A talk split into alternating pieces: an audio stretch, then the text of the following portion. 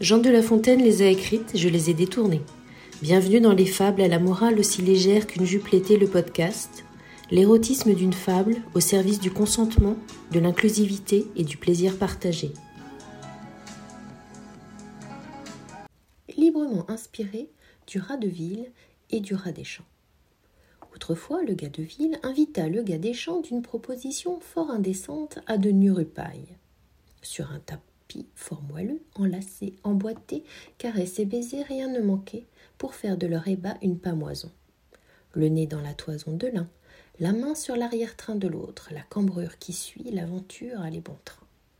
Le claquement d'une porte, la peur d'être surpris en d'érotique position, le gars des villes détala suivi par le gars des champs. L'intrus disparut. Le gars de ville surgit, enclin de nouveau à l'assaut. Le gars des champs, fort mécontent, battit en froid son membre turgescent.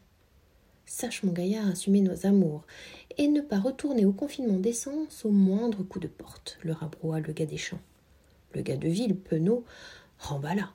Et sache que chez moi, pas d'interruption. Toutes les galipettes ont une conclusion. Et quand tu seras prêt, rejoins-moi au champ où j'ai déguste à loisir mes repailles, conclut le gars des champs, titillant les obliques du gars de ville de la fierté arc-en-ciel.